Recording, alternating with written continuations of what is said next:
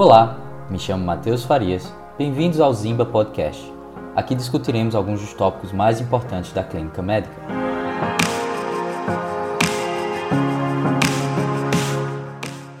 No episódio de hoje nós vamos discutir um pouco sobre a doença arterial coronariana, uma das doenças mais fatais do nosso mundo, mais predominante no planeta e que tira a vida de muitas pessoas. Vamos entender um pouco da fisiopatologia associada a essa doença, né? Mas antes de a gente falar, entrar mais é, em detalhe, é importante a gente entender o que significa um termo conhecido como reserva coronariana. A reserva coronariana é um termo que a gente associa muito à capacidade destas artérias se autodilatarem, né? Elas vão se dilatar e isso vai possibilitar um aumento do fluxo sanguíneo. E quando é que isso vai acontecer? Quando existe um aumento de demanda de oxigênio pelas células ali que elas irrigam, ou para sobrepor um processo, é, um evento obstrutivo. É importante falar também que quem media esse, é, esse evento de dilatação é um hormônio conhecido como óxido nítrico. O óxido nítrico ele vai ser liberado pelas células endoteliais que formam essas artérias. Então, a reserva coronariana ou reserva de fluxo, quando a gente está falando de, um, de uma pessoa sadia, ela é utilizada quando essa pessoa começa a fazer uma atividade física. Né? Quando a gente faz uma atividade física, o que é que acontece? A gente aumenta a demanda de oxigênio no nosso coração.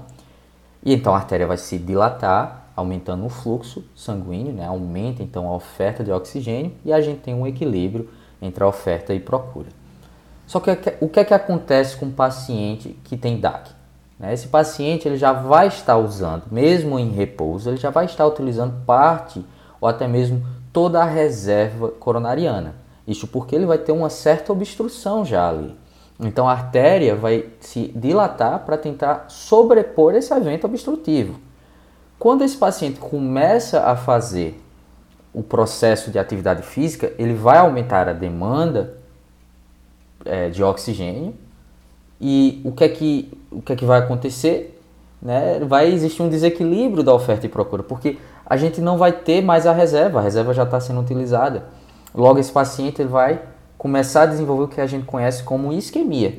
Né? Então, a gente percebe a isquemia nos pacientes que têm DAC quando eles começam a fazer uma atividade física. Né? O grau de atividade física e o grau de isquemia, obviamente, vai depender do grau da doença. Né? Mas essa é a lógica por trás da isquemia nesses pacientes. Aproveitando que a gente falou aqui de isquemia, é, é, é, bom a gente falar das duas situações principais onde a gente pode levar a, um paciente a desenvolver a, a isquemia. Né? A situação número um é esse aumento da demanda por oxigênio. Né? Então, geralmente a gente associa o aumento da demanda com o aumento da frequência cardíaca. Isso aí é, é talvez o principal determinante do aumento de demanda de oxigênio no miocárdio. Tá? Mas a gente também tem outros, é, outros fatores, como o aumento da contratilidade, o aumento da tensão parietal. A segunda situação, né, que pode levar a uma isquemia, é o aumento da demanda. Na verdade, não tem nenhum aumento da demanda, a demanda pode, pode ficar a mesma. Mas o que é que acontece? A gente tem uma interferência na oferta, a oferta acaba diminuindo. E quando é que a gente pode ter isso? Né? A gente pode ter isso no paciente que desenvolveu uma placa, né? ou até mesmo um trombo que veio a ocluir uma artéria coronária. A gente pode falar do espasmo coronariano, que a gente vai discutir um pouco mais à frente. A gente pode falar de uma diminuição do tempo da diástole, um problema no, no, nos processos de autorregulação coronarianos. Problemas de anemia também podem levar, né? Existem outros fatores que, além de poder provocar isquemia, também podem piorar uma isquemia já existente. Eu posso citar alguns aqui. Né? Eu posso falar da, da hipertermia, um, um hipertireoidismo, né, o consumo de certas toxinas, como por exemplo a cocaína, uma substância que né, pode sim levar à isquemia. É, um paciente, até mesmo condições emocionais, como ansiedade mais grave, pode levar sim a uma isquemia, dependendo da condição do paciente. Outra coisa bem importante da gente discutir é a diferença de o que é chamado de isquemia subendocárdica e de uma isquemia subepicárdica, tá? O que é que acontece? Como, como a gente sabe, né, as coronárias elas têm o que a gente conhece como um percurso epicárdico, um percurso por fora do coração. Então, aquelas camadas mais, é, mais profundas do nosso coração, né, as camadas mais endoteliais, elas só são irrigadas por essas, esses vasos que saem da, da, da coronária. São vasos bem fininhos que vão penetrar é, o miocárdio e atingir as partes, as partes é, endoteliais. O que significa que num evento isquêmico, tá, seja ele é, total ou não, as regiões mais profundas são as mais afetadas, são as primeiras a serem afetadas.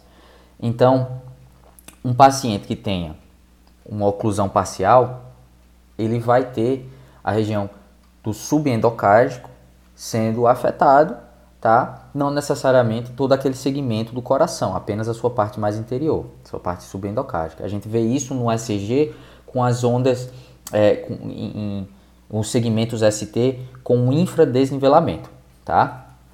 Agora, quando temos uma oclusão total daquela artéria coronária, aí toda aquela seção irrigada pelo, pelo vaso, ele vai ser afetado, tá? Tanto as partes subendoteliais como as partes, as partes mais é, superficiais do coração.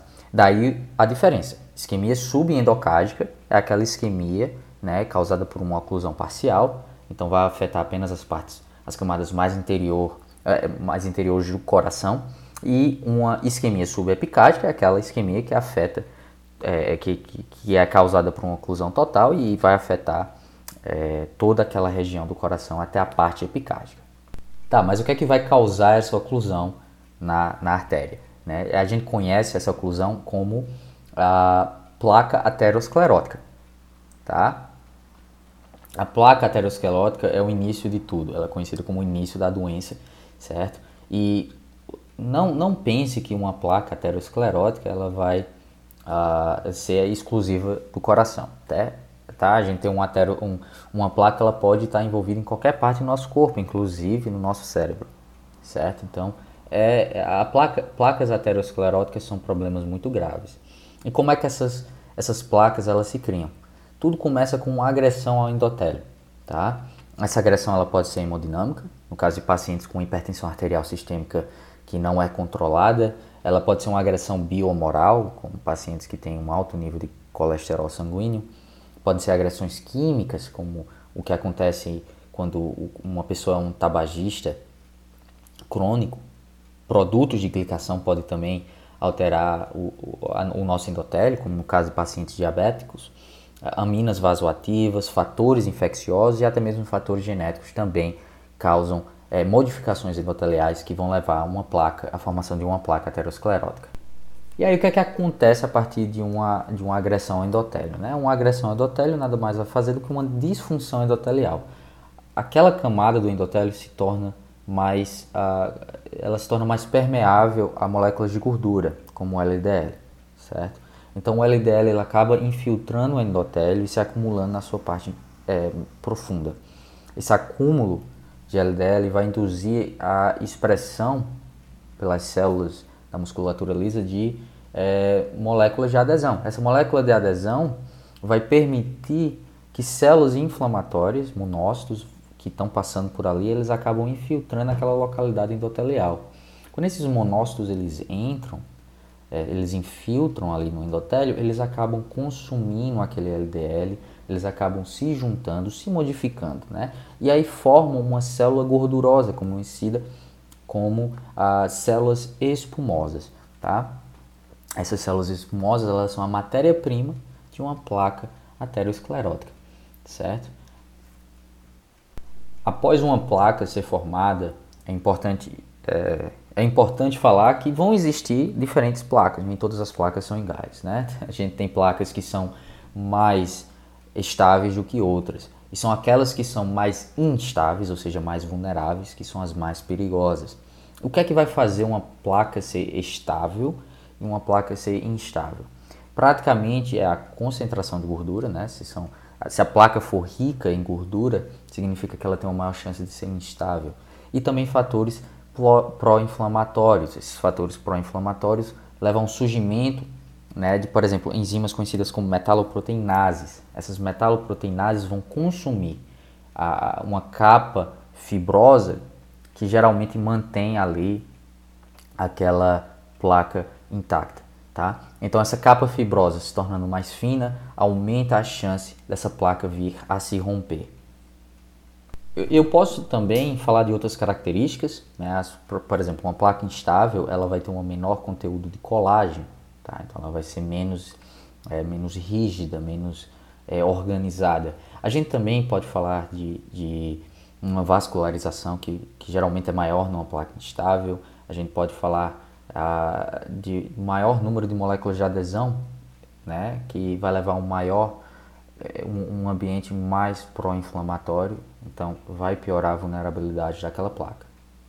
Então, a partir do momento que eu tenho um rompimento de uma placa, ou seja, a placa saiu de estável, se tornou instável e veio a se romper, eu tenho a, in, a exposição do conteúdo da matriz, né, do meu endotélio, para o dentro do vaso sanguíneo. E isso vai levar ao que? Vai levar à ativação e consequente agregação plaquetária, formando os famosos trombos. Tá? Esses trombos vão ser encarregados de causar uma oclusão de um vaso. Então, a partir de uma oclusão, né, de, a partir da oclusão de um vaso coronário, eu vou ter o que a gente conhece como cascata isquêmica, tá? Primeiro de tudo, por causa da interrupção do fluxo sanguíneo, tenho uma diminuição do, da oferta de oxigênio. Né? Então, as células elas começam a modificar o seu metabolismo, passando de um metabolismo aeróbio para um metabolismo anaeróbico. Tá? É, depois do metabolismo anaeróbico, eu vou ter, eu começo a perceber já uma disfunção diastólica. Né? Então, essa disfunção diastólica eu já percebo, por exemplo, no ecograma. Tá? Depois da disfunção diastólica, eu já começo a ter disfunções sistólicas, certo? Depois eu já posso perceber um infradesnivelamento de, do segmento ST, isso aí eu já vejo no meu é, eletrocardiograma. E logo depois eu tenho a angina, tá? Então a angina é a dor, certo? Que o paciente sente geralmente por causa do acúmulo de produtos do metabolismo anaeróbico certo? Como por exemplo lactato. Então a angina é o jeito que nosso corpo tem de nos avisar que algo está errado ali, tá? E é importante afirmar que tudo isso acontece em questões de segundos, mas só a partir da angina que é que o paciente percebe que tem algo de errado, tá? Todos esses eventos anteriormente à angina, eles passam despercebidos, a gente não sente nada. E aí é que entra um importante é, parte da, da nossa aula sobre, sobre DAC, que é a angina, que é a manifestação clínica da própria isquemia, certo? Então, angina, também conhecido como angina pectoris, é aquela dor que a gente sente ali no nosso coração, tá? E como foi mencionado antes, essa dor é, é, é gerada a partir da associação de substâncias advindas da principalmente do metabolismo anaeróbico com é, receptores. Tá? Que substâncias são essas? A gente já falou, o lactato. Mas a gente pode ter outras também, como a adenosina e a serotonina, entre várias outras, tá? Mas principalmente o lactato. Nós podemos ter anginas típicas e anginas atípicas, dependendo das características associadas a essa dor, certo? É importante a gente saber quando temos uma angina típica de uma atípica, porque vão estar relacionadas a doenças diferentes. A angina típica, a gente observa, né, para confirmar se é uma angina típica ou não, a gente tem que prestar atenção em critérios como a sua localização, a sua duração, caráter típico da dor, né? A gente tem que prestar atenção se é, existe um aparecimento ou piora com os esforços físicos, é, com estresse emocional, com alimentação copiosa ou frio, e se por acaso essa angina melhora com repouso ou com tratamento com nitrato sublingual certo? em termos de localização, a angina típica ela geralmente ocorre retroesternal, mas é importante a gente perceber que a delimitação é imprecisa, tá? O paciente não consegue delimitar a dor da angina típica. Caso ele consiga, então é muito provável que, se, que seja uma condição que a gente conhece como costocondrite, tá? Não angina. A, a duração geralmente é menor do que 10 minutos, certo? A sua característica geralmente é de aperto e queimação ou em peso. A, a angina típica ela pode irradiar, tá? Começa ali na, na região retroesternal, mas pode ir para outras localidades. o braço esquerdo, por exemplo, o membro superior esquerdo, a mandíbula, o próprio membro superior direito. No caso, quando a gente tem os dois braços, quando essa dor vai para os dois braços, é quase que uma confirmação que nós temos uma isquemia típica, certo? A gente pode é, ter na região cervical também, nós podemos ter nas costas. A irradiação para a parte dorsal já é um pouco mais rara, não é relacionada, é mais provável que esteja relacionada a uma dissecção de aorta do que de uma angina típica, certo? Mas se por acaso o paciente vir e ter, e, ter todas essas características, tá? E ele dizer para você, não, essa minha dor, ela aparece ou piora com esforço físico, seja ele, ou, ou também um estresse emocional, uma alimentação copiosa ou frio, e também melhora com repouso ou com nitrato, aí eu tenho uma dor típica. Caso o paciente cite apenas dois desses critérios, eu já considero como uma dor atípica, tá? Se por acaso a dor que meu paciente sente não encontra nenhum critério ou no máximo um desses critérios citados, aí eu falo que ele tem uma dor torácica não cardíaca, tá? É muito provável que seja uma dor torácica não cardíaca. Existem outras maneiras de classificar essa angina, né? A gente tem uma angina, por exemplo, do tipo A, quando os três critérios é, são quando existem os três critérios na dor do paciente, então digo que ele tem uma angina do tipo A, que é com certeza é, é uma dor anginosa, tá? É, temos o tipo B, quando dois critérios são, estão presentes, aí eu é, o tipo B também é conhecido como provavelmente anginosa. Quando apenas um critério, a gente diz que é provavelmente não anginosa, ou tipo C. Quando não existe nenhum critério nessa dor, eu chamo do tipo D, que definitivamente não é anginosa. Existe um tipo de angina tá? Que também é importante a gente não confundir com angina típica, que se chama angina de Prinzmetal. Angina de Prinzmetal é uma angina que ela ocorre graças a um, um vasoespasmo coronariano, tá? Esse vasoespasmo, por vezes, ele oclui completamente o vaso, né? A luz do vaso se fecha, tá? Então isso pode causar sim uma angina. É, essa angina vai ser, tem várias características diferentes, por exemplo, ela pode ter sim um supra do segmento ST no ECG, apesar desse supra ser reversível, tá? Essa oclusão, em 20% dos casos, pode sim causar um infarto, tá? Não, apesar de não ser permanente, ela pode durar o tempo suficiente de causar um infarto agudo do miocárdio, certo? Muito comum acontecer, principalmente na coronária direita, em jovens e tabagistas, tá? É, essa dor dessa angina de Prinzmetal ela ocorre, na sua grande maioria, durante o período da noite, ali das meia-noite até as 8 horas da manhã, tá? Então, se você pensar, se você fazer um, um, raciocínio, você vai ver que ocorre sem esforço. Geralmente a pessoa está dormindo quando isso ocorre, quando essa angina ocorre, tá? Então, isso aqui diferencia de uma angina típica, né? Então, onde o repouso deveria melhorar essa angina, está causando angina, certo? É, a angina de Prinzmetal não é a única que tem essa característica, certo? temos uma insuficiência aórtica também está associada a dores noturnas, tá? Então, é, mas isso aí são para outros podcasts mais à frente. Qual é o exame de escolha que eu posso fazer no meu paciente que aparece com, com esse tipo de angina? É um cateterismo, tá? Por quê?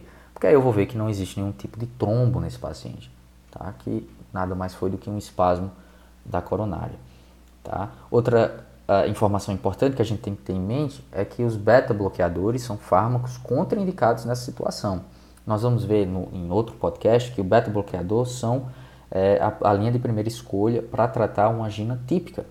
Mas neste caso, o paciente que sofre de uma angina de Prinzmetal, a gente não utiliza eles, pelo simples fato de deles promoverem o surgimento de vasoconstricção paradoxal, tá? Então, para esses, esses pacientes, é muito melhor a gente utilizar é, nitratos ou bloqueadores de canais de cálcio, certo? Outra coisa que o médico tem que estar muito bem preparado é em relação a alguns pacientes que, apesar de estarem sofrendo com isquemia, eles não vêm ao consultório e reclamam de dor, tá? Eles vão reclamar de sintomas que conhecemos como equivalentes anginosos, tá? São sintomas que não são dores, certo? Mas que uma análise clínica, uma anamnese boa, você pode então é, fazer um link desses sintomas a uma isquemia. Que sintomas são esses? Nós vamos ter dispneia principalmente, fadiga, cansaço, tontura, até mesmo alguns sintomas no nosso trato gastrointestinal, certo? E onde é que eu vou ver esse tipo de, de equivalência anginosa. Eu vou ver principalmente em mulheres idosas, né, pacientes diabéticas, pacientes com doenças renais crônicas e pacientes com demência, tá? Então esses pacientes eles podem ter eventos isquêmicos e não sentir dor, mas sentir essas outras, é, esses outros sintomas. Uma das coisas que um clínico deve estar bem, bem atento é ao sinal clássico de uma isquemia, né, que é o sinal de Levine, tá? O sinal clássico de uma angina típica, o paciente vai com o punho cerrado ao peito, certo? Tá, e por último eu gostaria de falar um pouco sobre a classificação funcional, que foi é, construída por pesquisadores canadenses, que divide a angina em quatro classes diferentes, certo? A classe 1 é quando o paciente não apresenta angina para atividades habituais, tá? Então o paciente ele só vai desenvolver aquela dor anginosa quando ele faz um exercício físico mais intenso, um exercício físico mais prolongado. Tá? Então a gente conhece isso como uma angina leve. Classe 2, a gente já começa a ter uma certa limitação da vida no paciente. Então o paciente ele vai desenvolver angina, só que é uma angina com atividades habituais mais, uh, mais intensas, como por exemplo andar duas quadras, subir um lance de escada, rapidamente, tá? Então, o paciente desenvolve angina sim, nessas coisas habituais, mas obviamente não é nada muito grave, é uma angina mais moderada. Já a classe 3, aí sim nós temos uma limitação das atividades habituais. O paciente ele começa a desenvolver essa dor, por exemplo, andando uma quadra, subindo um lance de escada num ritmo normal.